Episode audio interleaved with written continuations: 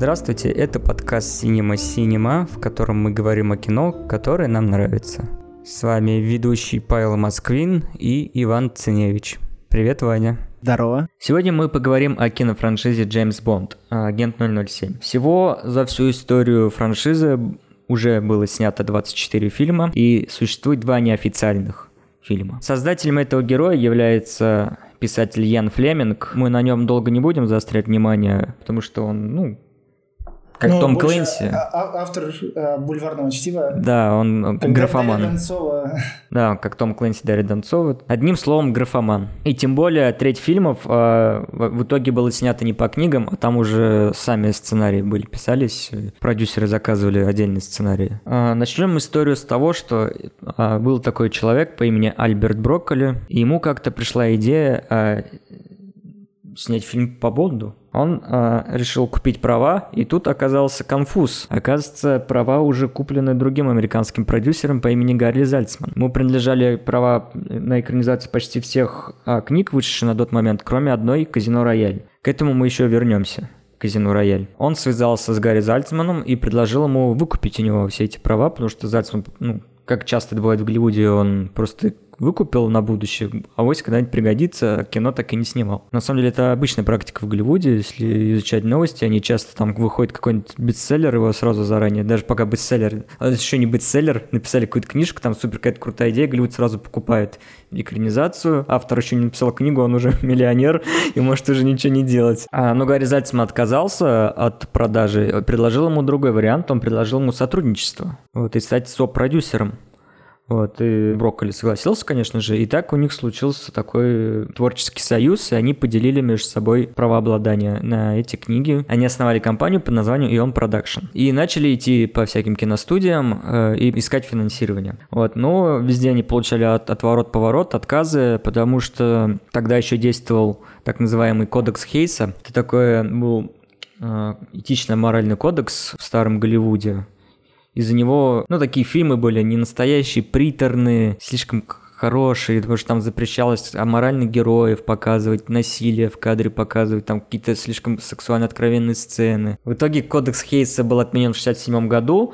А, подожди, это он был отменен уже сколько там? 4 уже или 5 фильмов? Уже Бонд был, да, да, в этом прикол. В итоге Хейса отменили, кодекс Хейса отменили в 67 году, и это там много факторов было. Там от то, что и зрителям уже постылил этот приторный Голливуд, вот этот старый Голливуд, где все слишком утрировано, все прихорашено, это не настоящая жизнь. И одна из главных, э, тогда в США был большой кризис, это была Вьетнамская война, то есть там очень сильно эта война повлияла на общество, случился большой кризис, эти пацифики там ходили. Ну, то есть общество было на грани, оно взорвалось, и отменили кодекс, и пошло новое, так называемый новый Голливуд. Вернемся к нашим делам. А, они получали взят ворот-поворот, потому что Бонд ну, был слишком сюжет Бонда вульгарный для кодекса Хейса, потому что, ну, Бонд что делает? Спит с женщинами, бухает. Такой не слишком положительный персонаж на самом деле. И, и вообще сама история была слишком британская, и тогда для Голливуда это, ну, важный фактор был. Они не видели, чему зритель американский должен пойти на это британское кино. Американскому зрителю неинтересно на британцев смотреть. Вот. И из всего этого я сделал вывод, что, ну, по сути, Джеймса Бонда можно назвать такой предтечей э, нового Голливуда, то, что он уже ударился об эту цензуру, которая ему не давала снимать вот эти свободное кино,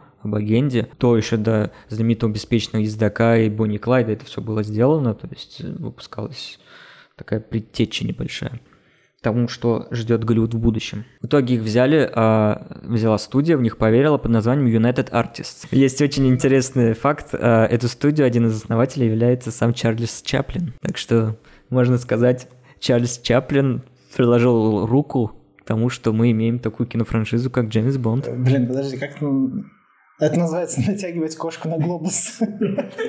А у меня много фактов таких здесь натянутых на глобус. Я люблю такие вещи. Да, надо предупредить, то, что, возможно... А, подожди, по-моему, натянуть сову на глобус, правильно? Да, ты сейчас натянул сову на кошку. Перейдем к самим Бондам, наконец-то. На данный момент выхода этого подкаста в истории франшизы Бондианы 6 Бондов. Начнем с первого. Сам наш первый Бонд — это Шон Коннери, который, наверное, до сих пор для многих является лицом франшизы. А, ну стоит сказать, что я посмотрел все 24 фильма о Бонде и два неофициальных. Мы их по датам производства будем упоминать. Шон Коннери. Первый фильм с ним называется «Доктор Ноу». Выходит в 62 году. И это прям, прям классика-классика. Это фильм, который задает, задает и задаст весь тон франшизе. Там все главные постулаты Джеймса Бонда. Он пьет мартини с водкой, он спит с женщинами, и он борется с злодеем, у которого комплекс захвата мира. Вот у него есть такой большой комплекс, он должен захватить или уничтожить мир. Вот, э, это прям классика сюжета Джеймса Бонда. Следующий фильм это «Из России с любовью» э, вышел через год. Они там вообще каждый год? Да, да, вот я смотрю сейчас на даты, да, с Шоном Коннери каждый год фильмы выходили. Ну, то есть, да, вот когда были перерывы, мы к ним придем, то есть это для Бонда большие перерывы, если больше там двух-трех лет происходит. Это серьезный прорыв для Бондианы. Следующий фильм из России с любовью такой проходной, в нем ничего такого особенного не было. И, наверное, прям изюминка с Шоном Коннери, я считаю, это Голдфингер. Дайте фильм. Ну, Ваня, что это? Ты же посмотрел недавно. Да, расскажи. я его посмотрел. Что про него сказать-то можно? Но мне, мне фильм понравился. Это один из, э, из тех бондов, что я посмотрел в качестве подготовки, который мне, вот, наверное, зашел больше, больше, чем другие. Фильм довольно зрелищный. На самом деле, он, безусловно, он, он архаичный, как бы я не буду отрицать этого. Ну, там этот э, появляется много культовых моментов. Это убивающий лазер, там вот этот вышибало с летающей шляпой, лезвиями. Я же не смотрел предыдущие фильмы. Это первый э, Бонд с Коннери, который я видел, и единственный. А, но там максимально все, что ты можешь представить себе об Индиане, все, что знаешь, а, ну, как, как там, стереотипы могут высмеиваться и все такое. Все это есть. Он соблазняет женщин, просто он видит женщину, все. Он прям посреди, посреди миссии разворачивается, начинает заигрывать с ней, флиртовать. Он там и пьет, и у него а, машина вот с всеми этими наворотами, у него там и пулеметы, и пуленепробиваемые стекла, и э, катапульта, которой он пользуется. Ну, это, это все в Goldfinger, да, было? Да. А, ну да, просто нет. вообще, да. Все, все шаблоны. Все, все там было собрано. Придуманы эти шаблоны. О, да. Тогда они еще не были шаблонами. Тогда это было в новинку. Экшн-сцены классные, особенно погоня. Смотрится сейчас уже скорее забавно, но это увлекательно. Фильм около двух часов идет. На одном дыхании пролетел. Вообще, я не задумывался, знаешь, не смотрел на время, не отвлекался там на телефон прям реально поглотил фильм. Я хочу сказать то, что здесь очень харизматичный злодей. Голдфингер прям сердечко остается, и у меня есть свой пантеон лучших злодеев Бондианы. Очень рекомендуем ознакомиться обязательно с этим фильмом. Важный фильм во всей франшизе Бонда, чтобы понимать все вот эти юморы, отсылки в дальнейшем во всех всяких пародиях, может быть, или каких-нибудь других шпионских фильмах. Это очень важный фактор, который нужно понимать. Идем дальше. А дальше выходит фильм «Шаровая молния». Тоже ни, ничем такой больно сильно не примечательный. Он, ну, такой крепкий фильм о Бонде. Выходит через год. И мы приходим, а, это наконец-то появился между фильмами перерыв уже не год, а два года. Уже стала подготовка посерьезнее к фильмам. Последний фильм на тот момент был а, Шоном Коннери – под названием «Живешь только дважды». Все предыдущие фильмы, начиная с России из, любо... Э, из России с любовью, появилась какая-то секретная организация «Спектр», которая стала тоже культовой классикой вообще шпионских фильмов, которые тоже часто делают пародию, который а, возглавляет Эрнст Ставро Блофельд. Все он как-то заявлялся, на фонах заявлялся, к этому подводили, и вот пятая часть с Шоном Коннери «Живешь только дважды», и наконец-то Бонд с глазу на глаз встречается с этим самым главным злодеем, на секретной базе, все по классике Джеймса Бонда, в каком-нибудь вулкане, я уж точно не помню. Это пещера, база в пещере, и есть выход, от которого выезжать на катере в конце в море, открытый океан. И очень харизматичный злодей. Получил вот эта классика, где вот злодей, лысый злодей, который гладит кошечку. А, причем все предыдущие части он заявлялся просто рука, гладишь кошечку, вспомните этот э, инспектор гаджет, это все, наш советский мультик про Вру... Врунгеля, капитана Врунгеля, там тоже такой сидел злодей, которого не видно. Ну, то есть вот все эти амажи, все это вот пошло оттуда. Очень харизматичный актер сыграл этого злодея. Ну, такой очень неплохой фильм. Если вот Голдфингер вам зайдет, рекомендую тоже посмотреть, чтобы наконец-то вот эту встречу с Блофельдом увидеть и оценить. Контракт Шона Коннери закончился. Он уже, уже довольно такой старенький становился для франшизы уже Пять фильмов с ним сделали, и надо было менять звезду, освежать Бонда. И заменили Бонда и поставили Джорджа Лазенби. Фильм называется «На секретной, слу... на секретной службе Ее Величества». Фильм мне категорически не понравился. Я считаю, это самый плохой, вообще, самый плохой фильм во франшизе. Э, и сам Бонд мне в исполнении Лаземби мне не, совершенно не понравился. И фильм я так понимаю, по зрительскому рейтингу, если посмотреть на всяких агрегаторов, тоже он самый низкий рейтинг имеет довольно. Его плохо восприняли. И собрал он не очень хорошо. Там история продолжалась о том, что Блофельд с предыдущей части сбежал, и Бонд продолжил искать а, Блофельда. А не объясняет? Там не объясняют, почему Бонд другой человек. Не, а во франшизе никогда не объясняют, что там же даже не объясняется, почему эпоха меняется у Бонда. А, и единственный персонаж, два персонажа, которые объясняют смена актеров, это Q и M, это к этому еще придем. Вот. А Бонд, это он всегда как э, такая аксиома, которая нетрожимая, просто нет, он всегда такой был, вы что, не знали? И поменяли артиста, играющего Блофельда. Я не знаю почему, потому что предыдущий артист прям вообще прекрасно исполнил Блофельда, новый артист прям вообще никакущий был. К нему никакой харизмы он вообще не излучал злодейской. Конец фильма, ну, меня немного покоробил, ну, блин, мы Бонду уже привыкли после Шона Коннери, это такой ловелас, любовник, он спит с женщиной, просто ему по приколу это там бухает, а тут Бонд влюбился в девушку по уши, и в конце у него свадьба. Бонд думал, что он победил Блофельда в этом фильме, а Блофельд выжил, и он убивает его жену на глазах у Бонда, и тот такой, нет, нет, ну, такого уровня концовка, я такой смотрю, что за трэш я сейчас посмотрел. Ну вот, фильм не получился, кассу не собрал, возможно, зрители не готовы принять были такого Бонда, слишком полюбили Коннери на смену Бонда, опять при два года, в 71 году, возвращают Шона Коннери на один фильм, чтобы найти, я так предполагаю, э, замену в это время, чтобы устроить более хороший кастинг, понять, что зайдет зрителям, и пока временно на один фильм вернули Шона Коннери. Это показатель того, что отменился кодекс Хейс в 67 году. Еще на секретной службе Ее Величества с Джорджем Лазенби был такой сдержанный, по кодексу сделанный, там, без переборов каких-то, хоть и Бонд так уже как бы слишком распущенный был, то бриллианты навсегда. Это прям вот показатель, как как э, у киноделов развязались руки. Там просто открывающие сцены шикарнейшие. Сам фильм так себе, можете его вообще не смотреть. Ну вот, э, этот фильм сняли, отстрелял свой последний патрон Шон Коннери, и пришло время наконец-то нормально заменить Бонда, и приходит новый уже надолго Бонд, э, это Роджер Мур. Это самый долгоиграющий Бонд, у него 7 фильмов, Первый фильм называется «Живи и дай умереть» 73 года, но он не очень у них получился, по моему мнению. Я сейчас все говорю по своему мнению. Я посчитал, то, что это первый блин с новым Бондом, как бы, простим. С этой части стало понятно, что сейчас Бонд вообще пойдет во все тяжкие. Он уже вообще в кадре просто избивает женщин по лицу. Вот. Ну и Бонд вообще стал очень э, легким такой, он стал вообще шутить. А, я забыл сказать, то, что на секретной службе Величества тоже какой-то комичный фильм получился, какой-то самопародией на Бонда Шона Коннери, вообще какой-то все играют карикатурно, очень пародийно выглядело, вот. И что-то Руджи Мур получился такой баланс, так скажем. Он вот не слишком вот уж в карикатурность уходит, но он такой очень шутит шутливые, очень сказочные сюжеты там вообще пошли максимально какие-то. О том, что вот как раз, когда мы дойдем, подумаем, то, что злодеи уже там подводные города готовы строить, всякое такое. Короче, фарс, а, франшиза превращается в небольшой фарс в итоге. И, кстати, я не упомянул, в 67 году, когда был первый последний фильм, назовем так, Шоном Коннери, до того, как его экстренно пришлось вернуть на замену Лазенби, в 67 году вышел как раз те самые, которые я говорил, есть два неофициальных фильма. Первый неофициальный фильм по Джеймсу Бонду, который назывался «Казино Рояль». Права принадлежали Columbia Pictures. Вот они купили права на эту книжку. Я так понимаю, до Зальцмана, потому что так бы Зальцман все скупил бы. И наконец-то, увидев то, что... И тоже, наверное, они купили э, права и не снимали кино, не решались, увидели то, что франшиза стала приносить большие деньги, она стала супер популярной, на волне популярности они решили использовать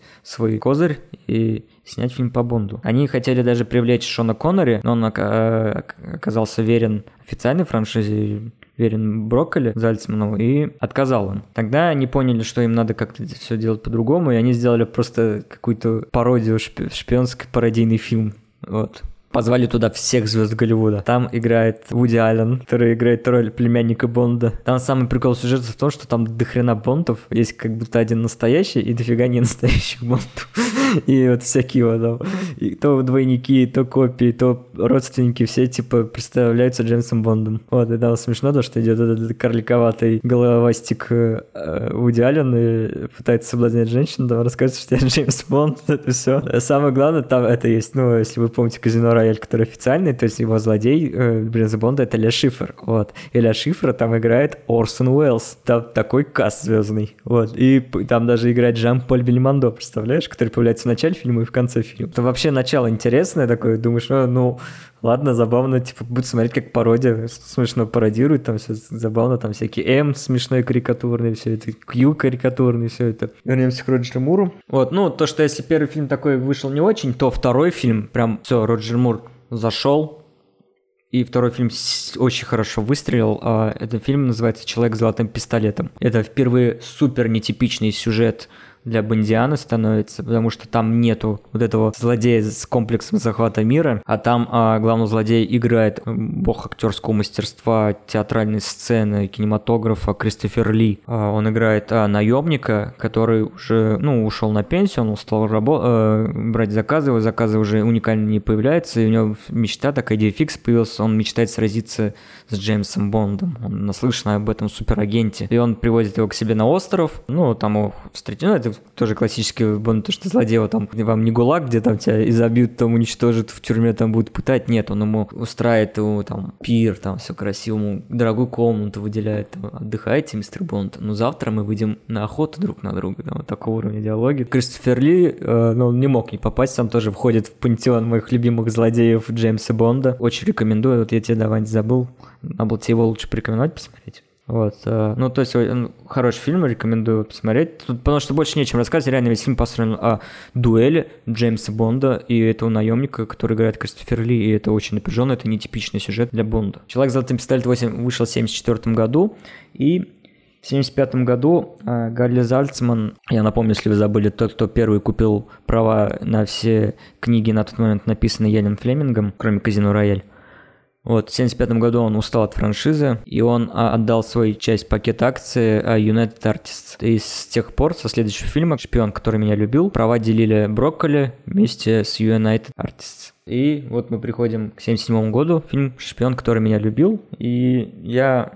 считаю, это лучшая часть, несмотря на то, что Кристофер Ли шикарный злодей, но лучшая часть Роджера Муром для меня это вот эта часть. Давайте пос- послушаем Ваню, который есть мнение на этот счет. Да, я, это э, единственный фильм, который я посмотрел с Роджером Муром, а, но э, что я могу сказать про него? Я его смотрел прям залпом сразу же после Голдфингера, и я его сравнивал с, с тем а, Бондом, который я, которого я видел Шона Коннери, и вот с тем а, стилем, который задал тот фильм. И честно, я не могу сказать, что мне фильм не понравился, но он мне однозначно понравился меньше остальных, которые я посмотрел. В первую очередь мне не понравился как Бонд э, сам Роджер Мур, потому что все остальные Бонды, которых я видел, у всех есть какая-то своя изюминка, что ли. А Роджер Мур мне показался максимально попыткой повторить Шона Коннери, но именно что повторить. Он, он, он казался каким-то вторичным, а при этом вот его вот эта большая какая-то развязанность, на мой взгляд, она больше уводила весь фильм в какой-то фарс. Все, э, весь фильм мне казался каким-то излишне наигранным и таким дурацким, слишком комедийным. Точнее, ну, Шон Коннери, конечно, он тоже и отшучивал много, и у него был свой юмор, но это было все вписано в рамки вот, э, вот этой какой-то приключенческой концепции, и оно просто иногда, ну, могло, как бы, скажем так, или разрядить напряжение, или как-то подчеркнуть э, какой-нибудь там веселый, ну, не веселый такой, а захватывающий момент. А у Роджера Мура как будто бы они пытались э, каждые, там, не знаю, там, 3-4 минуты как-то развлечь зрителя, и все это казалось каким-то вот, вот, именно что наигранным. У меня менялось э, мнение относительно фильма на протяжении всего просмотра. Поначалу мне фильм вот прям вызывал какое-то отторжение, вот это слишком какая-то веселость и несерьезность. Как-то оно все выглядело очень э, прям уж излишне театрально и наигранно. И вот эти вот шутки, и как он просто, вот мимо него женщина буквально проходит, он разворачивается, там он идет за злодеем, а он разворачивается и идет, пытается ее соблазнять. И, ну, мне просто казалось как-то, ну, излишне дурацким. Потом на протяжении фильма меня все это увлекало, когда вот, когда появилась машина, вот эта Лотус, которая там и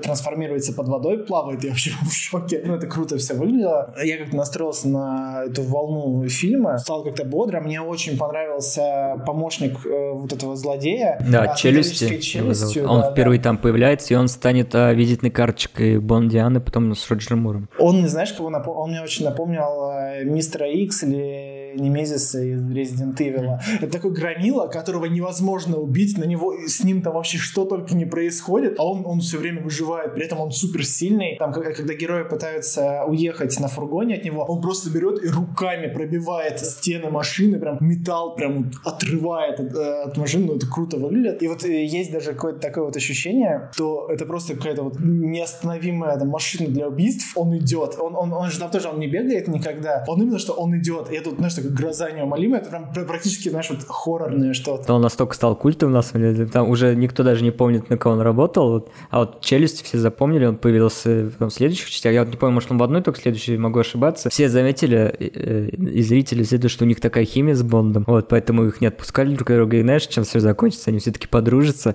и челюсти пожертвуют собой ради Бонда. А, ну, ну вот, я хотел сказать, это, добавить, Мур уже стал такой более развязанный, такой легкомысленный, все вот эти шутки, вот это все во много раз увеличилось. Но я с тобой не, совершенно не согласен, то, что он пытается скопировать Шона Коннери. Я говорю о своем впечатлении. А, Роджер Мур это, а, это уникальный Бонд, о котором как раз-таки потом я к этому приду, будет пытаться копировать в других Бондах. Не, ну хорошо, я просто я говорю о своем впечатлении вот на основании, по сути, двух фильмов. Я Коннери видел только в Голдфингере, и э, Мура я видел только вот «Шпион, который меня любил», или... Да, я, да, забыл, да, я, я забыл название. Ну, смотри, теперь я расскажу. Э, я просто хотел закончить. Да, давай. И к концу фильма у меня снова э, прям вниз пошло мнение. Ну, во-первых, там немного вот эта излишне дурацкая клюква вся была. Ну, даже... Про русских? Я, я, ну, нет, про русских мне, мне, мне нормально. А напомни, пожалуйста, я, я помню эту знаменитую сцену, то, что вот эта ему шпионка говорит, а, when the mission is over, I will kill you. Да. Что случилось с мужиком-то? Я забыл просто. Там фильм начинается с того, что а, вызывают на задание Бонда, как раз там а, пропадают подводные лодки а, атомные, одна у Штатов, одна у Советского Союза. Его вызывают, он в этот момент где-то в Альпах, э, в горах, в хижине сидит. А там трюк вот этот будет, хорошо. Да, крутой. да.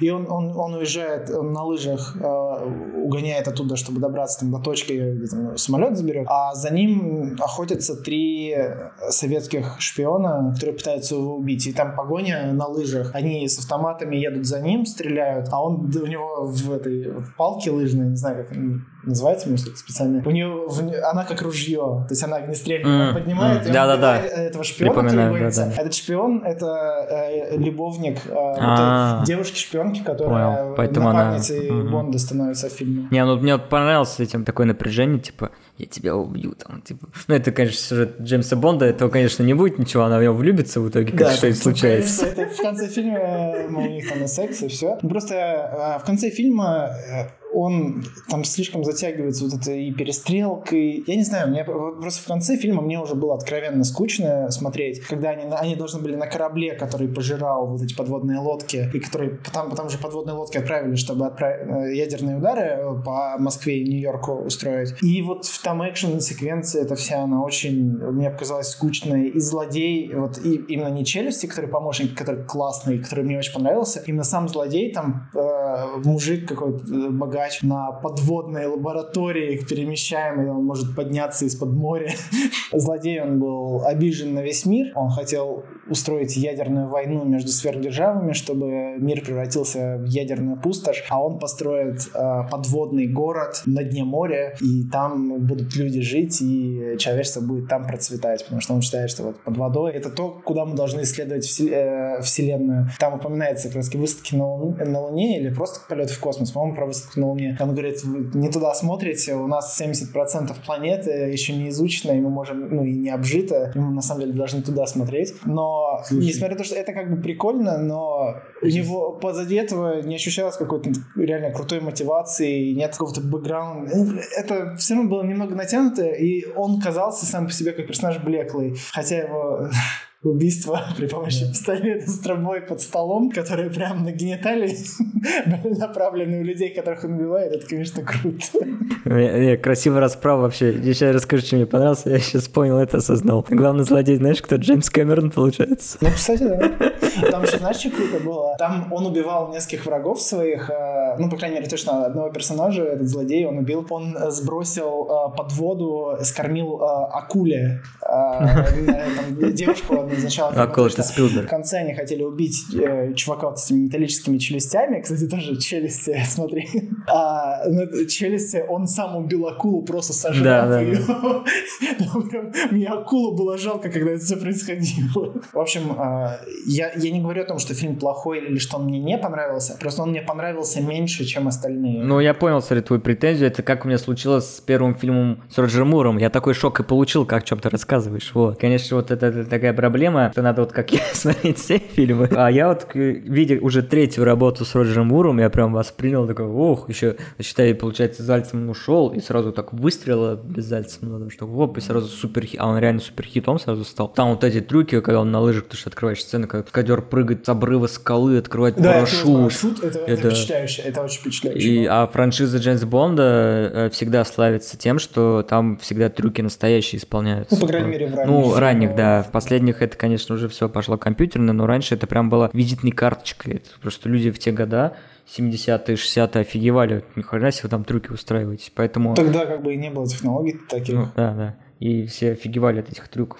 Ну, то, что вот эта машина под водой. А, вот, я хотел сказать, то, что гаджеты у, Бонда вообще супер крутые появились. До этого у него такие крутые гаджеты, то, что вот эта палка-стрелялка, блин. Вот. А, и тут а, самый интересный момент. Я вообще а, в 2012 году уже делал исследование франшизы, и я делал э, видеоролик, видеоэссе, как это называть. Я выпустил, ну, часто мне, я этот ролик уже давно закрыл, мне за него стыдно. Я помню, в комментариях предъявили, потому что немножко вперед забегу, во франшизу придет э, дочь Альберта Брокколи, Барбара Брокколи, но это потом придем. Вот, мне предъявили то, что до Барбара вообще-то еще был пасынок Альберта Брокколи. Майкл Уилсон, это сын его э, очередной жены, и он был очень часто в браке, вот, это был ее сын от другого брака, и он его усыновил официально, то есть он даже, даже не просто пасом, прям его как бы приемный сын стал.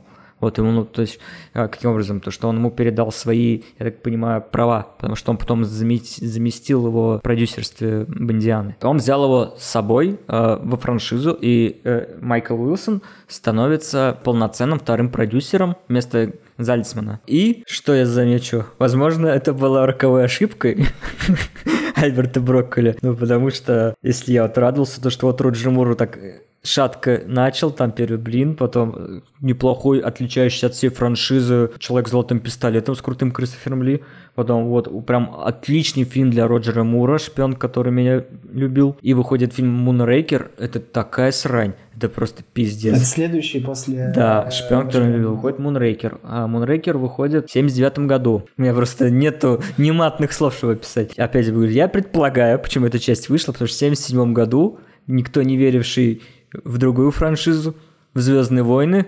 Э, Лукас уставляли тоже палки, но другая история. Внезапно выстреливает и становится супер хитом Звездные войны. Вот. И как будто пришел э, Майкл Уилсон к, э, к отцу своему отчиму и сказал, блин, смотри, тут про космос сейчас, хит космос, давай делать фильм про космос. Только не говори, чтобы он в космос. Да, и Бог летит в космос. Когда у продюсеров нет идеи, что, что делать с франшизой, они отправляют героев в космос. Это пиздец какой-то. Самая ахинея в чем? А, он там встречает на там какую-то космическую станцию злодея, и там челюсть его встречает на космической станции. Вот, возможно, челюсть там, скорее всего, умирает, вот, э, и в открытый космос улетает. Если меня не изменяет память, по-моему, он жертвует, он спасает Бонда, жертвует собой, чтобы Бонда спасти. Все-таки у них там случилась любовь такая мужская между собой. Потому что я, у меня почему в голове осталось, то, что они с челюстью подружились все-таки. Ну, суть то, что меня добило, там происходит экшн-сцена финально, там спецназ американский полетел в космос, и у них не космические корабли воюют, а спецназ вылетел в скафандрах и воюет за злодеями, с миньонами злодея, главного злодея в скафандрах, и они стреляются из лазерных пистолетов в космосе там. Я такой смотрю, что я сейчас смотрю, что происходит? Ну, это для меня просто похоронило. Роджер Мур вот только выстрелил, и сразу все, и все пошло по наклонной. Я волен считать, что это вина Майкла Уилсона. Ну, просто это не может быть такого совпадения. Он пришел во франшизу, и все пошло по накатанной. И следующие части, просто, ну, я их даже, представляете, я их не запомнил. Они настолько одинаковые. Они ничем не запоминаются. Осьминожка, вид на убийство. А, только для твоих глаз. Осьминожка, вид на убийство. Ну, ну, просто они ничем не отличаются друг от друга. Единственная одна часть там отличалась. Вот, и в последней части уже с Роджером Муром хотя бы что-то яркое было. Был злодей. Э, это 85-й год уже, на секундочку. Роджер Мур играет 7 фильмов фильмов. 73 года по 85 год, 12 лет Роджер Мур играет. Он причем уже не молодой пришел в франшизу, и он ему уже под 60 было, под закат франшизы, но это уже все старик. Какой пенсионер соблазняет женщин? Вы что, он там, блин, борется со злодеями, соблазняет женщин и шутит. И единственный яркий момент этой финальной части был, что злодей играл Кристофер Уокен, блин, он там очень харизматик, но я его в пантеон не взял, потому что своих злодеев. Злодей так себе. Вообще, эти последние три части вообще не рекомендую их смотреть. Они, я вам реально говорю, я вот мы сейчас перед подкастом, я посмотрел трейлеры, читал описание, мне все равно это ничего не дало, они настолько не отличаются друг от друга.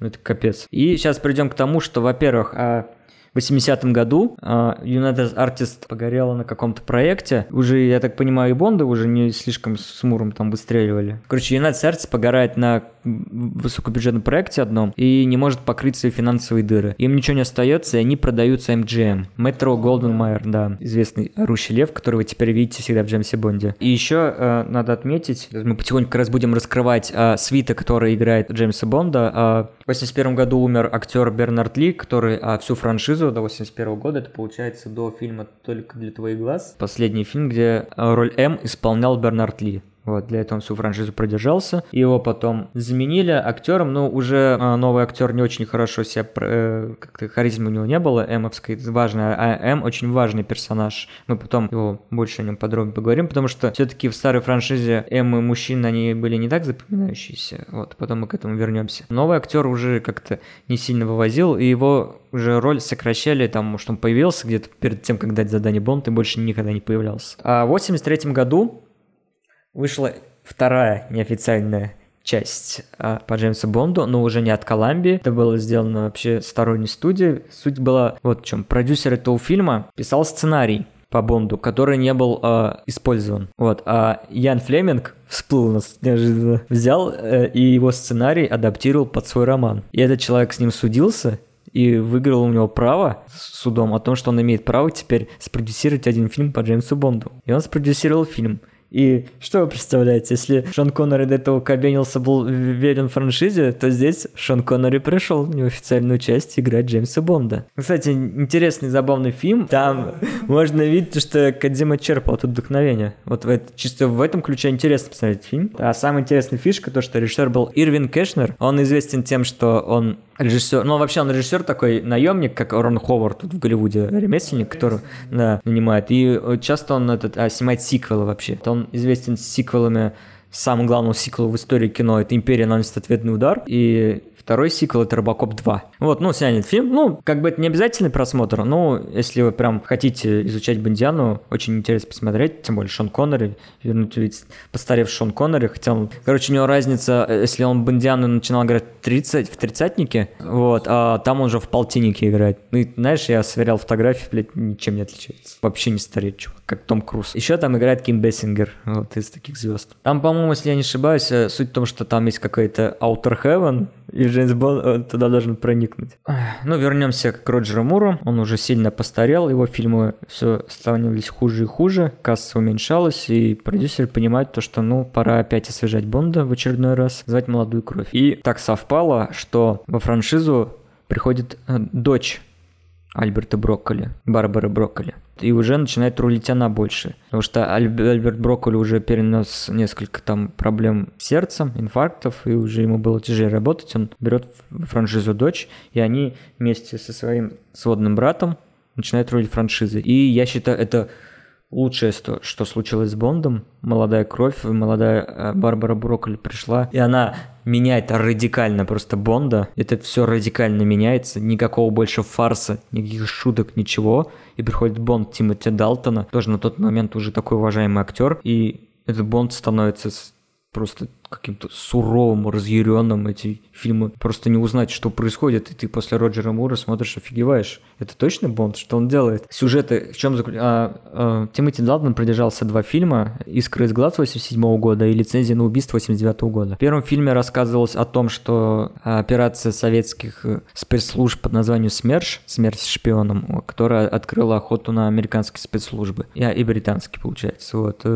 Э, и то, что всех э, друзей Бонда начали убивать по одному, и он стал расследовать дело, разъярен тем, что его друзья умирают, и, и как бы с этого он и суровеет, так скажем. И там сцены уровня того, что он просто драки на кухне берет лицо человека, который он ему даже допрашивать об раскаленную плиту, просто обжигает лицо, ему прям какой-то панишер происходит каратель. То есть он вообще ни с чем не считается. Он вообще почти там редко спит, наверное, одна женщина на фильм не помню я точно уже, но он это делает, чтобы получить какую-то выгоду, нужна информация, он ее соблазняет, чтобы получить информацию. Не просто то, что ему там захотелось, как Роджер Мурт, о, женщина, и пошел. Вторая часть там еще жестче, там то, что начинается там свадьба его друга там и подруги, и их убивают. Прям... Там даже там, там не, не, не, не, не то, чтобы убивают. Там, э, ну, в общем, очевидно, да. Я, это тот фильм, еще третий фильм Бондиана, который я посмотрел в подготовке к подкасту. А фильм начинается с того, что Бонд едет э, вместе со своим другом на его свадьбу, и по пути появляется информация о том, что э, наркобарон за которым они охотятся, а, он прямо сейчас э, приехал в Штаты, он скрывался где-то в Латинской Америке, но он приехал, или там не Штат, вот я, я не уверен, короче, они, он находился примерно в том месте, где проходила свадьба у вот этого друга э, Бонда, и э, это, это в юрисдикции США находилось, и они имели право там на него охотиться. И они устраивают на него охоту, и в этот момент прямо вот на пути к церкви, где должна, собственно, церемония проходить, э, выхватывают вот друга Бонда, и Бонд вместе с ним отправляется на охоту на этого парня. Они на верто... тот наркодилер, наркобарон, наркобарон, он, у него получается от них как-то перехитрить агентов, прыгнуть в самолет, он улетает на самолете, но они летят на вертолете за ним, а, спасательным, и у них остается несколько километров до границы, когда он ее пересечет, они уже не могут с ним ничего mm. делать, это уже mm. незаконно, все это вторжение на другую территорию. Они летят, Бонд цепляет себя вот, э, тросу на спасательном, э, на спасательном вертолете, прыгает, его опускают вниз, он, они подлетают к этому самолету, он э, цепляется за самолет, перекручивает этот трос вокруг него, и они его как бы буксиром перехватывают э, самолет. Это очень круто. Это опять нас ссылает Нолану, который любит Бондов, и этот трюк из Бэтмен, третьего Бэтмена. Бэтмена да. После этого наркобарон, он э, его судят, э, допрашивают, все такое, и когда его должны отправлять в тюрьму, перевозить, а его э, подельники, он подкупает одного из агентов, там, а, кто, не знаю, ФБР, ЦРУ, в чьей юрисдикции это находится, организуется операция по вызволению его из, из этого конвоя, который его перевозят, и потом он в качестве мести он убивает жену этого друга, друга ловят и а, пытает. пытает его и опускает в воду с акулой, возвращая нас до этого, которая отжирает ему одну ногу, но он говорит, типа, мне плевать, что ты меня убьешь, типа, я там за закон с такой, он говорит, ты не понимаешь, я не убью тебя, твоя жизнь сейчас только начинается, и он, он скармливает ногу прям заживо акуле этого чувака. Потом а, он его в калеку просто превращает. Да, я вспомнил, да, да.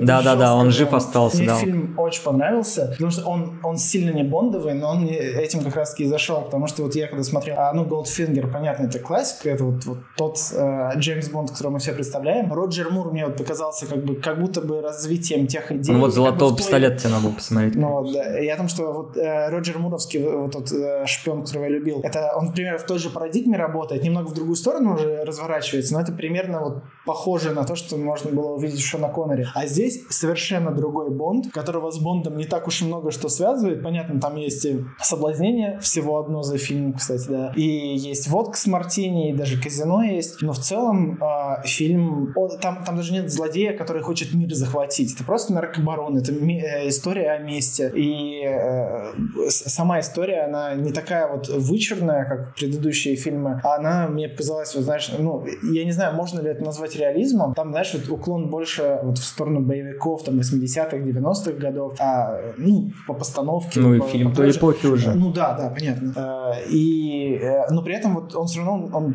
более такой вот правдоподобный в сравнении с предыдущими Бондами. И мне он очень понравился. Он, Реалистичный он, Бонд. Я, я, вот я не могу его назвать реалистичным, потому что там, там все равно есть... Грузовик на, на, да, на боку. Да, да, грузовик на боку и всякое такое. А, он, это все еще именно вот такой приключенческий боевик, но он стал менее а, таким условным и супергеройским, чем был, чем были предыдущие Бонды. Здесь Бонд, он больше похож на просто такого... Ну, он жесткий жесткий вообще фильм. Ну, да. Вторая часть. Это первая часть, если еще более мягкая, вторая часть, я помню, там то, что ты за него даже Ми-6 же охоту открыл, потому что он да, в самоволку да. ушел. Он ушел в самоволку, он сказал, что он уволился, у него как бы забирают лицензию на убийство, вот это два нуля, да, и он прям, ну, прямо из, из-под Ми-6, из-под их носа, они прям открывают огонь по нему, а он в самоволку убегает и скрывается от них, весь такой изгой, прям ну, вот невыполнимо. Этим меня Тимати Далтон и покорил, и я вот считаю, что это мой, наверное, это самый любимый Бонд вообще. И еще про этот фильм «Лицензия на убийство» мне очень понравилось, а, мне понравились злодеи,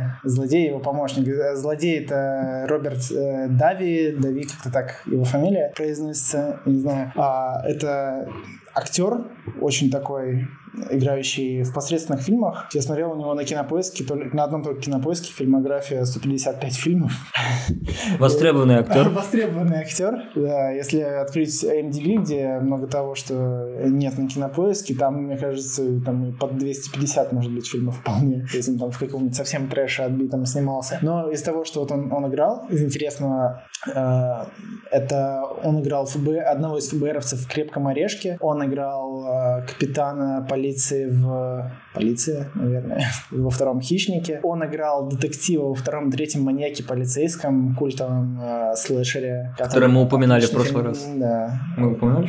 По-моему, да, возможно. И он играл, конечно же, самая, наверное, его главная роль — это антагонист из «Черной розы» с Александром Невским. А помощником у этого злодея был молодой Бенисио Дель Торо, супер харизматичный, прям вообще в моем сердечке, сердечке у него, знаешь, отдельное место. Погоди, ты мне скриншоты оттуда, что ли, Да, да. А, я даже не понял. Да, Это Бенисио Дель Торо там играл. Да. Я этот фильм еще больше теперь люблю. Блин. Крутой фильм Надо вообще. И он там, у него не очень много экранного времени, по сути, у Дель Торо, но он запоминается вообще, ну, он, он реально, он крутой. Казалось бы, это просто головорез там, из какого-то там картеля, не знаю, Сикарио, да, но он вообще, ну, он запоминающийся. Мне прям очень сильно понравилось. Это. И фи- фильм, фильм крутой, его однозначно стоит посмотреть. Вот прям. Раз уж Ваня советует, ребята. Короче, из-за проблем, то, что, ну, как я упоминал, то, что актер М еще при Муре умер, а его роль сокращали, и надо было как-то кем-то закрывать, потому что фильм большой, на одном Бонде не построишь, а Бонд играет Свита. Вот, и была очень сильно расширена роль Кью в, во франшизе Тимоти Далтона, где он играет в двух фильмах. По-моему, даже, да, в лицензии он же к нему приходит, ему помогает, там, несмотря на то, да, что он да, в самоволку да. ушел. Из-за того, что самоволку, он все равно, вот, когда он уже в казино пришел, он, он, он улетает а, в Кубу, что ли, я мне что-то да, да, вот. и туда на помощь, да, а, актер, актер это вот Дезмонд Левелин, вот, и мне кажется, он вообще прекрасно сыграл. Зря ему столько экран времени довольно такой харизматик оказался, да. вот. А, его, кстати, с тех пор стали ему больше времени давать, когда мы на следующую банду перейдем. Ю там стал очень важной фигурой, он стал часто появляться. Важно важна еще кастовая замена. Получается, если первым пал М, ну, по естественным причинам, к сожалению, то второй не по естественным причинам а, Q пока держится у нас, а по неестественным причинам. Очень важный персонаж, которого Ваня даже не знает, оказывается, по, по имени Мэнни Пенни. Не, она была... А, сме... Нет, сменили каст. Она стала молодой, а актриса уже постарела, но и пропала самая главная фишка Джеймса Бонда.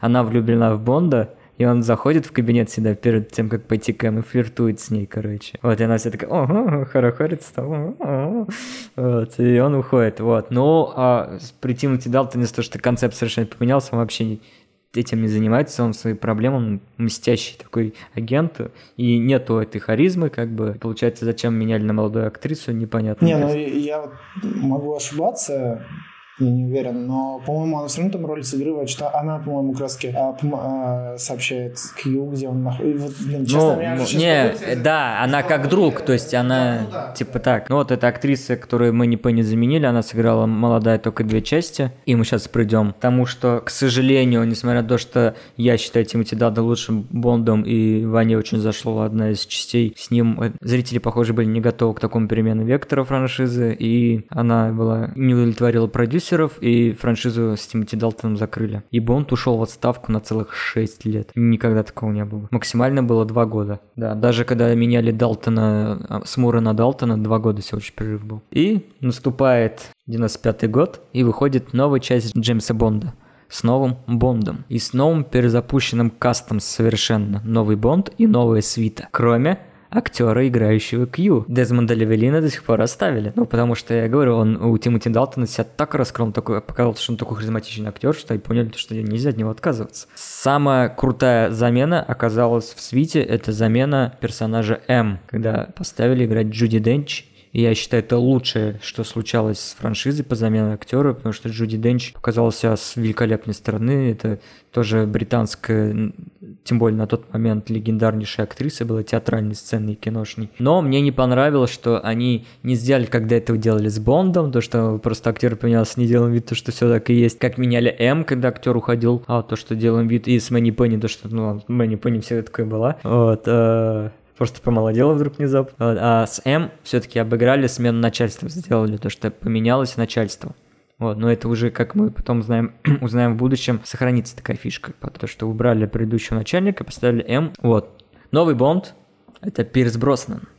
Вообще, а, я поколение, которое выросло на Пирсе Броснане, и несмотря на всю мою любовь к Тимоти Далтону, но для меня вот лицо не Шон Коннор и Джеймс Бонд, а вот именно, если мне скажут Джеймс Бонд, у меня нарисуется лицо Пирса Броснана, потому что я вырос на нем. У каждого поколения свой Бонд. И так всегда происходит. Меняется поколение, меняется поколение, меняется Бонд. Только вот бедный Тимоти Далтон был зажат между поколениями кон- кон- конец 80-х. Зовут э, снимать «Золотой глаз» Мартина Кэмпбелла. О нем мы еще поговорим в будущем. И это, ну, ужасная часть. Я расценил, ну ладно, с Роджером Муром тоже первый блинком был, подождем. Ну, кстати, а, я ну, читал всякие интернете, ну, фан, есть фанаты Бондиана, которые считают «Золотой глаз» хорошим фильмом, но вот поэтому это будет мое личное мнение, я считаю это ужасным фильмом. Это ужасная клюква, там отвратительная клюква с советскими злодеями, солдатами, которые приходят там, ну, это, знаете, это уровне э, красной жары, вот это все так, такого какого Вот, там карикатурные советские злодеи, русские уже получается, но они почему-то все выглядят как будто они советские, потому что Америка, несмотря на то, что уже 90-е, это у нас какой год? 95-й год, для Америки еще до сих пор совок в России происходит. Из примечательности этого фильма главный злодей играет Шон Бин. И знаете, что удивительно? Он в фильме умирает дважды. В начале, как э, типа коллега э, Бонда, и потом он становится злодеем и умирает в конце еще раз. И со второго фильма, который называется «Завтра умрет никогда», ой, да, Tomorrow Never Die, «Завтра не умрет никогда», да, стало понятно, что все-таки Барбара Брокколи подумала, что зря она погорячилась с Тимоти Далтом делать Роу Бонда, и она решила вернуться к формуле самого популярного Бонда, долгоиграющего отца Роджера Мура, и Пирс Броснан, ну, это классический Роджер Мур просто. Он спит с дохрена женщинами, он только так шутит, вот это все, и уже фильм ну, уже из «Золотого глаза» это было понятно, с карикатурными русскими злодеями. Ну, то, что что-то опять мы в фарс пришли. Ну, походу, зрителю зашло. Вот, наверное, на фоне, не знаю. Завтра никогда, ну, там появляется крутый гаджет. А, ну, надо сказать, что Бонд начал и разъезжать на BMW. Вот, у него очень интересный применение гаджетов был. Ну, злодей у него опять человек, который хочет захватить мир, только через СМИ уже более повесточка была популярна, потому что СМИ диктуют, причем сейчас актуальная, у которой была своя подлодка злодейская, с которой он плавал под водой и над водой. Так Бонд и попал к нему на базу, когда подлодка выплыла, они на лодках приплыли, залез в лодку. Там, кстати, с ним играл второй части Люси Лью. Часть, ну, я, лучше, чем «Золотой глаз», намного. Хорошая часть. Не, вообще можно. Я Помню, для я себе Бонд, по-моему, с этой части открыл. Я даже на PlayStation играл в игру. Tomorrow Never Die, она была прикольная. И следующая часть а, The World Is Not Enough и Целого мира мало, где выполняет великолепная группа Garbage песню. Очень красивая песня, очень интересная заставка. Ну, этот фильм тоже лучше, чем «Золотой глаз», я скажу так. Но похуже, я считаю, чем а, «Завтра не умрет никогда». Но главная фишка там, то что М очень хорошо раскрыли, в особенности, как потом при Дэниеле Крейге это будет педалироваться, а то, что М это как мами, говорил Хавьер Бардем в этом, в спект... Ой, а, в Скайфоле, да. То, что М как мами, там вот как раз злодей ее взял, э, похитил, и Бонд пошел ее спасать. Ты злодей с ней разговаривал о том, что, ну, Типа, посмотрим, насколько мамочка для него, насколько он э, пожертвует там всей безопасностью, чтобы спасти тебя. Так, такие разговоры. Это вот, мне кажется, это единственный позитивный момент всей франшизы. А так там история опять какой-то там уже сербский или алб албанский, там вот оттуда из, из, э, Балканов там злодей. Тоже актуально, потому что 90-е, все мы знаем, что произошло в 90-е.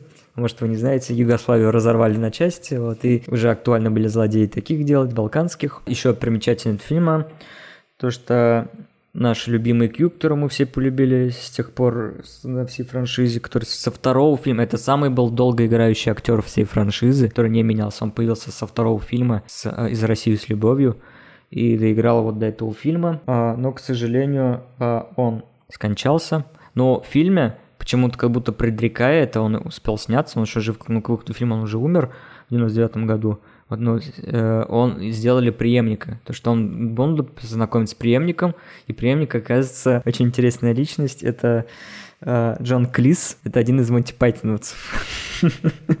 И он, кстати, вот в следующем фильме ты его как раз застал уже, вот это, это он Кью уже играет. Но он очень тоже харизматичный, забавный. Я считаю, он неплохо его заменил, но, к сожалению, он пробыл только два фильма, э, вот этот и следующий с Пирсом Броснаном. Вот. И я вспомнил, что мы самую важную вещь забыли сказать. Это вернемся к Tomorrow Never Die. Накануне этого фильма умер отец всей франшизы Альберт Брокколи. И завтра не умрет никогда. А Барбара посвящает финальный, ну там титр, когда фильм кончается, первый титр, то, что посвящает своему отцу Альберту Брокколи. И полное право передается властной франшизы Барбаре Брокколи ее сводному брату Майкл. И подходим а, к последнему фильму с Персом Броснаном. Это у нас 2002 год «Умри, но не сейчас». Давай кратко скажу, потом ты расскажешь свое мнение, как свежие впечатления. Я вообще считаю, для меня это лучший фильм с Персом Броснаном. А, во-первых, а, это юбилейный фильм, это 20-й фильм по Джеймсу Бонду. И туда этот фильм сделали такой сборной солянкой всего. Потому что там есть от Goldfinger отсылка с лазером, убивающим между ног, только уже не к Бонду, а к его помощнице, которая играет Холли Берри. А, вообще там очень тоже звездный касс собрался довольно-таки. Да. Давай ты об этом подробнее расскажешь на свежих эмоциях. Я просто скажу про амажи. Во-первых, выход э, из воды девушки, э, когда Холли Берри выходит, также выходила в Доктор Ноу, э, девушка тоже Бонда прям один в один. И самое главное, то, что они вернулись к Астон Мартину, на котором заезжал Шон Коннери в первых фильмах. Ну, давай ты свои впечатления. Мои впечатления о фильме. Фильм мне показался тем, чем должны были быть фильмы с Роджером Муром. Это как бы Шон Коннери, но как бы немного свое. Побольше разных колкостей, но не, не с избытком. Все равно очень зрелищно, масштабно. Такой Бонд статный мужик, который и соблазняет женщин, и который и со смекалкой. И мне фильм понравился, как бы не буду скрывать. И в нем, вот что мне понравилось, в нем была какая-то вот э, трешовость это не то слово, вот какая-то вот дурашливость, наверное, которая была вот именно в той степени, вот в том количестве, в котором оно должно быть, чтобы не превратить все в фарс. Оно как бы уходит в эту небольшую глупость, но вот ровно настолько, чтобы тебе стало немного весело, но восприятие фильма от этого не рушится. Элементарно Фильм начинается с того, что Джеймс Бонд а, проникает в Северную Корею при помощи серфинга на волнах. Он просто, он, правда, он прям на серф-доске по волнам, по этим огромным штормам а, проплывает. Через 38-ю параллель. Скорее всего. Кстати, да, скорее всего. Фильм очень зрелищный. Видно, что и бюджет не самый маленький, а каст вообще волшебный. Это, понятно, и Пирс Броснан, и Хелли Берри, которая девушка Бонда. Пайк. Розмонд Пайк. Розамунд Пайк, молодая, красивая. Она и сейчас красивая, но тогда она еще и молодая. Перед просмотром фильма я не смотрел э, актерский состав, Поэтому я был прям впечатлен, когда я увидел Розмунд Пайк. Я а, даже забыл, что он там играл. Вот. Вообще, фильм по размаху мне очень понравился. Там же спутник какой-то там термический, да, что-то такое? Да, не, э, там, э, там спутник, который захватывает э, солнечные лучи, концентрирует. А, это, а ледовый а, дворец. Да, да, да, там ледовый дворец. Нет, самое главное, когда вот этот луч, он разбивает айсберг, который опускается под воду и создает цунами, и Бонд на двери э, лодки и с парашютом серфит по этому цунами. Это тот момент, когда мне показалось, что они уже немного начинают переходить черту, но... Вспомнил, который и целого мира мало, там Бонд зацепился за подлодку, она начала нырять, он держался, прополз, достал какой-то детонатор из нее такого уровня. То есть это нормально. Нет, подлодка, он зацепился за торпеду, который, по-моему, под. И он от нее взрывной элемент достал, пока она плавала. А, точно, там э, главу ЦРУ, играет э, Майкл Мэтсон, тоже было очень круто его увидеть, тоже такой, что ты здесь делаешь? Да, ну, мне, мне фильм понравился, ну, правда, он, он зрелищный, с большим количеством шутеек, э, не знаю, что еще добавить. Я хочу добавить то, что в этой части одна из моих любимых песен играет, это, ну, которая именно тема фильма это Дайна за Day, которую Мадонна исполняет. Вообще обожаю песню. Но придерживание стилистики Роджера Муровского Бонда сыграло злую шутку с франшизой, потому что в 2002 году, как думаешь, Ваня, кто вышел? Джейсон Борн. Да, Джейсон Борн, и это было радикальное отличие от Джеймса Бонда, Пирса Бростона, потому что он был реалистичный, серьезный и очень новаторский, потому что он такой приземленный, без всякой фантастики и фарса. И зрители больше полюбили Борна, а такой Бонд уже как-то поднадоел зрителю, и он провалился. И Бонда отправили в отставку, а этот раз уже на 4 года. И Барбара Брокколи возвращается с фильмом «Казино Рояль». Это самая первая книга о Бонде, которая рассказывает о восстановлении что помогает Барбаре перезапустить франшизу и получить второе дыхание. Это получилось благодаря тому, что MGM была на грани банкротства, ее взяла Sony под свое крыло. А до этого э, Sony уже принадлежала Columbia Pictures, а насколько мы помним, у Columbia Pictures были права на казино Рояль. И таким образом соединились звезды, и под крылом Sony объединились MGM и Columbia, и наконец-то в копилке официальной кинофраншизы о Бонде появился казино Рояль. На режиссуру фильма пригласили Мартина Кэмпбелла. Во второй раз уже перезапускать и реанимировать франшизу. И если «Золотым глазом», по моему мнению, у него не очень получилось, то «Казино Рояль», я считаю, один из лучших фильмов франшизы. Он рассказывает о становлении Бонда, когда он должен совершить первое убийство и получить лицензию на убийство, так называемый 2 нуля к своему номеру. Оттуда он и, и получил свой номер 007.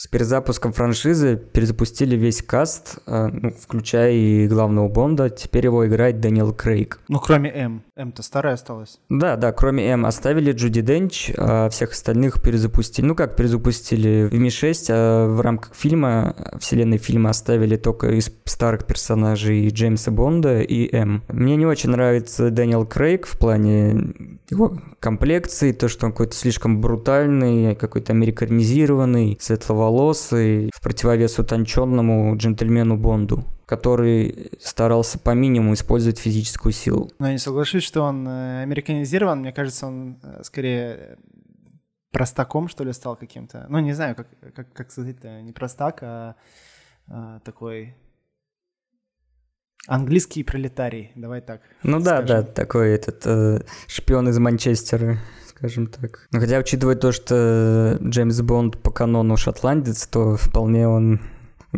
местный гопник. Ну, значит, все правильно, все сложилось. Он выглядит как гопник. Это, на мой взгляд, э, один из самых крепких сценариев, потому что у него литературная основа. Надо отметить то, что больше трети фильмов минимум э, были написаны не по книгам, а придуманы сами. И это была первая книга от Яна Флеминга, который сделал его знаменитым. Поэтому здесь оплошать, э, ну, надо было очень сильно постараться. И даже Мартин Кэмпбелл неоднозначный, который известен зеленым фонарем и моим нелюбимым золотым глазом, ну, выдал Просто лучший фильм франшизы, на мой взгляд. В фильме очень интересно показан слом героя, как э, Бонд из такого шутливого шпиона превращается в довольно бесчувственного и жестокого, что-то вот на уровне Тимоти Далтона. Это мне и понравился Казино Рояль, что Барбара Брокколи решила вернуться к истокам того, как она начинала во франшизе, и попробовать снова сделать такого серьезного, сурового и реалистичного Бонда. В этом фильме очень мне понравились некоторые трюки, довольно неинтересные. Э, кстати, Ваня, ты знаешь, то, что помнишь сцену погони на кране? Да, да, да. А ты в курсе, что за человек, за которым бежал Бонд? Паркурщик? Ну да, это основатель Фрирана, как был как там Дэвид Белль и вот второй человек, я не помню. Вот, он как раз и снялся в казино Рояль. А этот фильм еще примечательно, очень довольно ну, такими интересными тонкими отсылками, в отличие от предыдущего фильма юбилейного, где уж, ну, такие амажи слишком прямые были. А, мне очень понравился в «Казино Рояль» а, выход Бонда из воды. А... Это, это, это не грубая амаж, да? Нет, ну как бы это перевертыш получается, потому что в Доктор, в Доктор Ноу девушка Бонда выходит из воды, и прям почти так же, так же, один в один а, выходит э, Дэниел Крейг, и довольно забавная для меня сцена была. Вот, и когда он э, после неудачной миссии подходит к бару и просит ему сделать водку мартини, у него Барн спрашивает, смешать или сболтать, он сказал, да мне плевать. И, конечно же, этот фильм очень примечателен своим кастом, особенности злодея, который играет наш любимый с тобой, Ваня, Мац Микельсон. Может, ты что-то расскажешь о своих впечатлениях? Я помню, что, знаешь, что э, у меня в голове осталось ярче всего, ну, помимо погони по этой стройке, то, что как они Астон Мартин разбили, потому что я читал, что ли, потом, что они прям полноценный Астон Мартин взяли, э, раскидали. Ну, ты помнишь, когда машина переворачивается. Да, да, конечно. На дороге. Зрель, зрелищная сцена очень. Ну, Бонд, как мы уже говорили, всегда славился своими трюками реалистичными, а не компьютерными. Как раз в Казино Рояль еще делали максимально реалистичные трюки. Будь то вот эта погоня за паркурщиком и перевернутый Астра Мартин. Поэтому они, по сути, и позвали фриранщика, чтобы поставить настоящий трюк с этой погоней по кранам, по, дом, по домам. Фильм кончается тем, что Бонд разочаровывается в шпионской жизни, он становится довольно таким ожесточенным, бесчувственным, он грубо разговаривает с Сэм, хотя до этого как бы у них были довольно теплые отношения. И он отправляется мстить за свою возлюбленную Веспер, которая сыграла Ева Грин, в сиквел «Квант милосердия». Но, к сожалению, к сиквелу на мой взгляд, совершенно не получился. Это такая монтажная шелуха, которая слишком переполнена экшеном, от которого уже глаза болят и невозможно смотреть. За сюжетом невозможно следить. Да и характер Бонда из такого жестокого, бесчувственного, разочарованного в шпионской жизни, ну, превратили в какого-то тюфика, который плачет э, и страдает. Расскажи, расскажи про свое бомбление. Фильм меня очень разочаровал. Я его не смотрел на релизе. Я его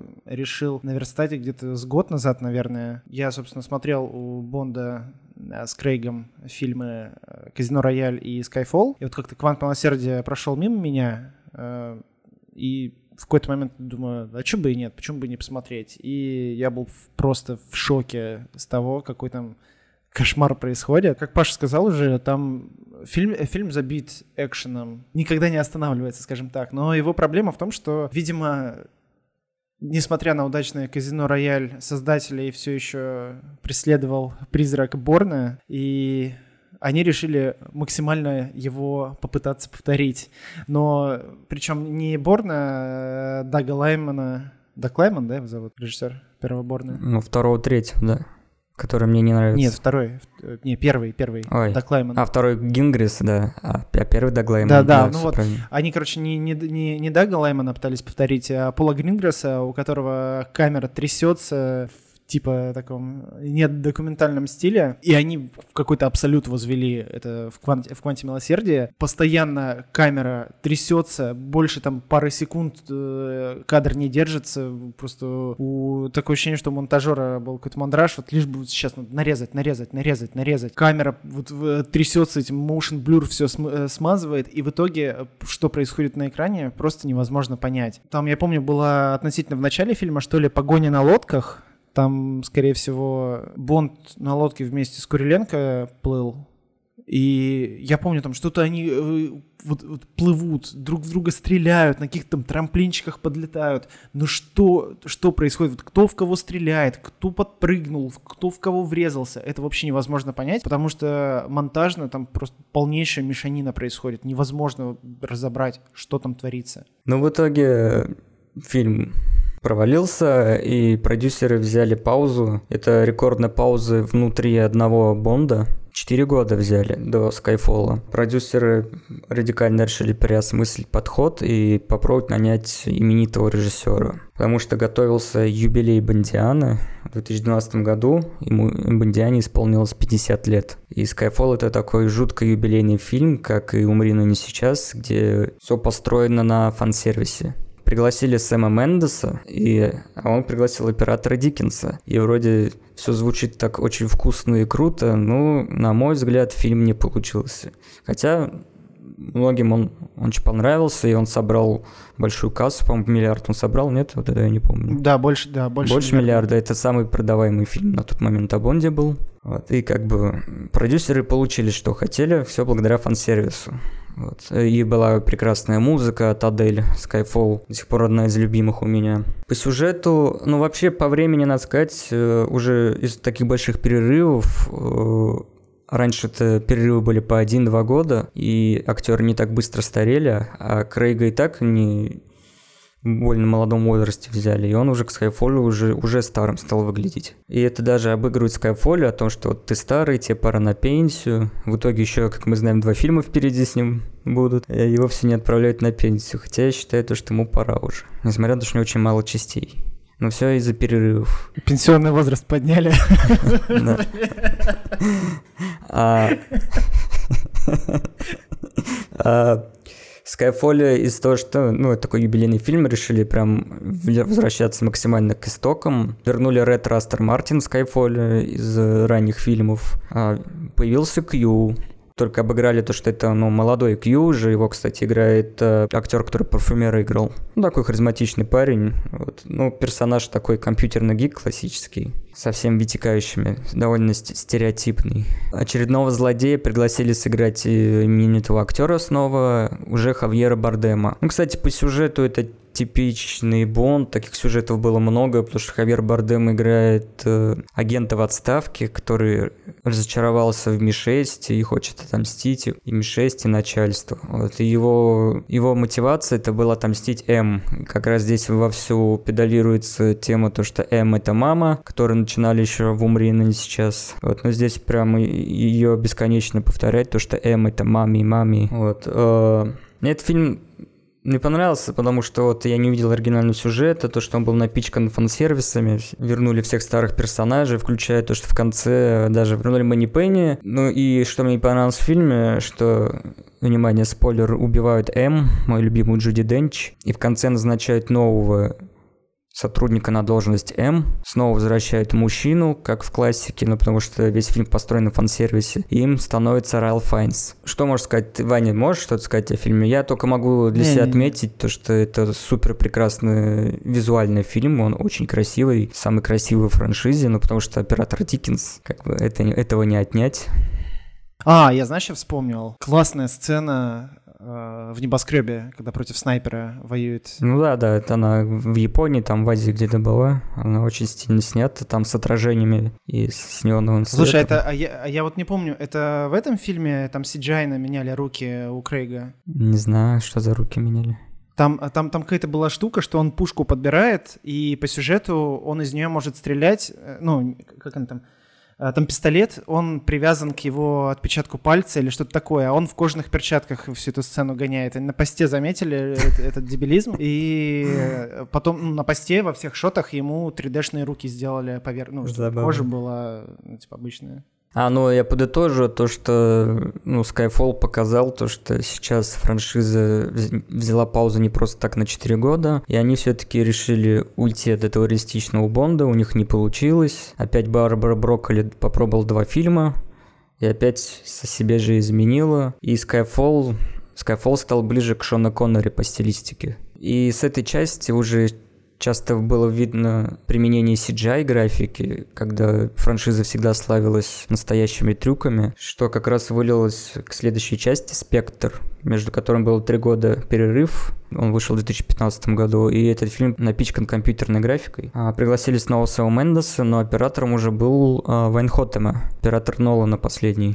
последних фильмов Нолана. И ну, сразу заметно, какой разный подход у операторов, и визуально уже фильм мне стал менее нравиться, но и там есть интересная открывающая сцена на мексиканском карнавале, и там однокадровая сцена, как Бонд проходит, знакомится с девушкой, доходит до ее номера, пока она готовится, думает, то, что у них сейчас будет любовь, он переодевается, выходит на балкон, это все без катов происходит. Они еще до этого проехали на лифте, выходит на балкон, доходит до цели, распаковывает снайперскую винтовку и начинает э, выполнять заказ по убийству. В этом фильме злодея уже играет Кристоф Вальц, и, на мой взгляд, это одна из худших ролей Кристофа Вальца. Он мне в этом фильме совершенно не понравился, он был слишком карикатурный, он не понимал словно, что нужно играть. И сыграл он Блофельда. Не зря фильм называется «Спектр». Они внезапно вводят э, организацию «Спектр», ну, которую я на самом деле ждал еще с «Кванта милосердия», ожидая то, что вот эти тайная ложа, за которой гонится Бонд, это они, но в итоге это были не они, и уже задним числом они от, э, отредконили события и сделали то, что и события с Лешифром, который играет Матс Микельсон, и события Кванта Милосердия, и события Скайфола,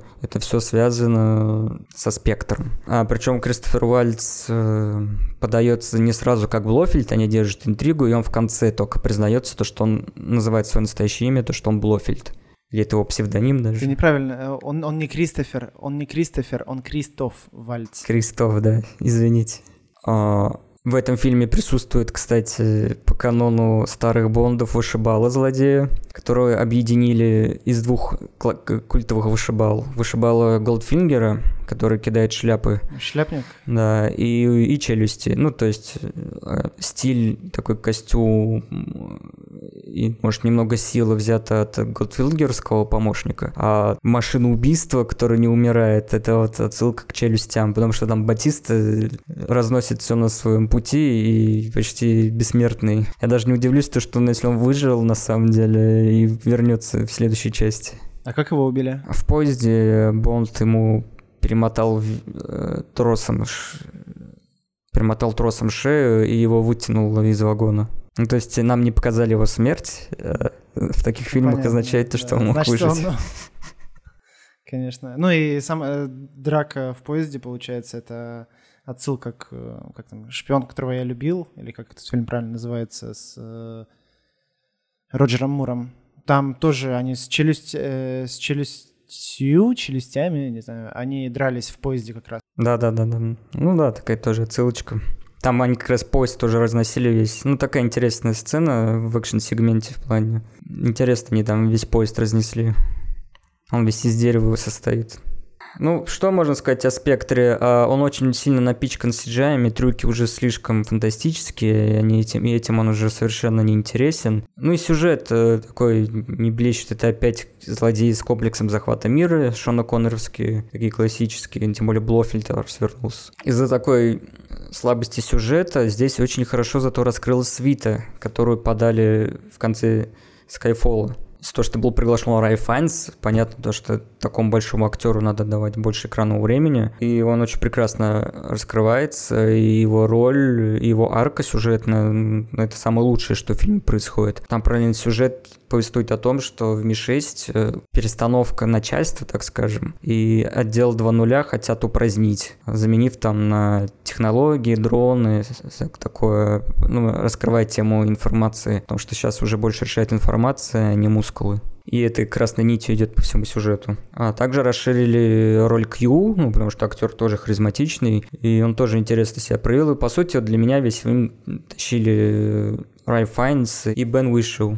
Ну, фильм чем заканчивается? Бонд, конечно же, ловит Блофельда, а Бонд знакомится в этой части с Лейси Ду, вот, и Блофельд пытается е- ею шантажировать Бонда, ее убить, он ее спасает, потом Блофельд улетает на вертолете, и там забавная сцена, то, что Бонд на катере стреляет пистолетом или автоматом, я уже не помню Вроде даже смешнее, то, что пистолетом по вертолету получается пробить стекло, подстрелить пилота, там, э, Блофельд от, от этой аварии, когда падает вертолет, получает этот свой классический шрам на лице. Бонд его ловит, а, уходит якобы отдел и уезжает в закат э, с Леюсиду. И на данный момент мы ждем очередную часть, которая из-за ковида к сожалению, не может выйти, да, уже прошло 6 лет, но это уже вообще это лютый рекорд Бондиана делать такой перерыв. Такой перерыв только был после Далтона и, и между, между Далтоном и Бростоном. Это была смена вектора франшизы и актера. А тут один актер, вектор выбран, вектор фильмов под Шона Коннери.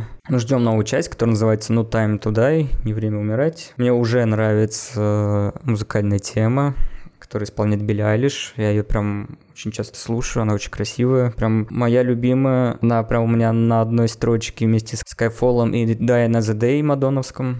Ну что мы знаем на данный момент о фильме? Его снимает Керри Фукунага. Это он True Детектив, я забыл. Да, да, да. да. И он снимает вместо Дэнни Бойла, который изначально должен был делать проект. Да, был назначен Дэнни Бойл, но там что-то у них не срослось. Он еще позвал своего постоянного сценариста Алекса Гарленда, которые они делают, ну, свои лучшие фильмы, на мой взгляд. Но не получилось, что-то у них с Брокколи и Уилсоном не срослось, и их сняли с проекта, и был назначен Кири Фукунага как такой, не знаю, как ремесленник, можно сказать. Злодея будет играть э, Реми Малик, который сейчас тоже такой уже человек на слуху, звезда, который сыграл Фредди Меркьюри в «Мистер Роботе». Что могу сказать, ждем. Я постараюсь ходить в кинотеатр. Я дам еще один шанс франшизе, хотя я с «Казино Рояль» лично разочарован. Сейчас новости у MGM вообще не утешительные. Они в очередной раз обанкротились, выставили себя на торги, и их перекупили и выкупили в свое право теперь Amazon. И весь пакет фильмов MGM принадлежит Амазону.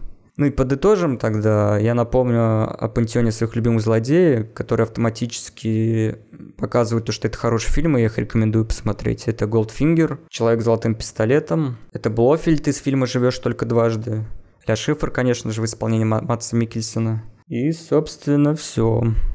Ну вот смотри, а если люди не смотрели Бондов или посмотрели там э, пару фильмов с Дэниелом Крейгом и им понравилось, стоит ли им пытаться смотреть вот на более старые фильмы, стоит ли, стоит ли они просмотра в, вот, ну, в 2021 году? Ну, если вам понравился Бонд, и тем более вы хотите изучить его поглубже, то я, конечно же, рекомендую ознакомиться. Там в Бонде очень много вещей, которые стали классикой, которые пародировались очень часто, которые даже не то что пародируются, делают как дань уважения, всякие шпионские фильмы. Вообще просто там всегда бывает звездный каст, который своей харизмой покоряют.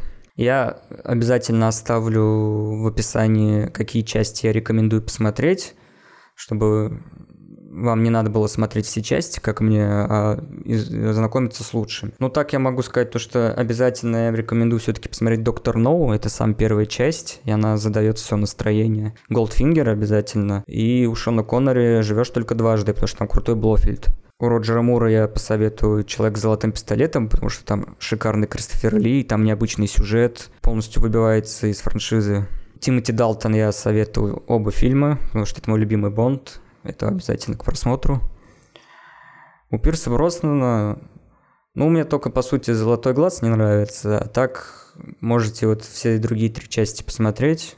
«Завтра не умрет никогда» и «Целого мира мало», и который юбилейный фильм «Умри, но не сейчас», где у меня моя любимая песня самая. Я вот, кстати, во время подкаста задумался, то, что мне вначале нравился «И целого мира мало», и пока я рассуждал, то, что там впервые поднимается о том, что восприятие М как мамой, и это довольно глубокая мысль, которая мне больше нравится, чем в том же Skyfall, она там слишком в лоб дается. Поэтому рекомендую эти три фильма посмотреть у Перса Броснана. А у Данила Крэга мне понравился только «Казино Рояль», к сожалению. Дальше сами смотрите. Но это фильмы современные, они вам все равно зайдут легче. Это уже экшены. Они мне не нравятся тем, что там уже пошло засилие компьютерной графики. И это очень бросается в глаза, особенно в спектре. И у меня на этом все. Это, я напомню, это мое исследование Бонда еще с 2012 года. Я, конечно, немножко подзабыл его, но надеюсь, вам все равно было интересно, хотя бы ради исторических фактов, которые я рассказывал. А в следующем выпуске мы поговорим про кинофраншизу Крик, как бы продолжая тему первого эпизода про слэшеры. Это очень важные фильмы как для жанра, так и для кино, и там есть что обсудить. Подписывайтесь на наш подкаст и ждите новые выпуски. Обязательно мы постараемся выпускать их почаще. Спасибо за прослушивание. До свидания. Пока-пока.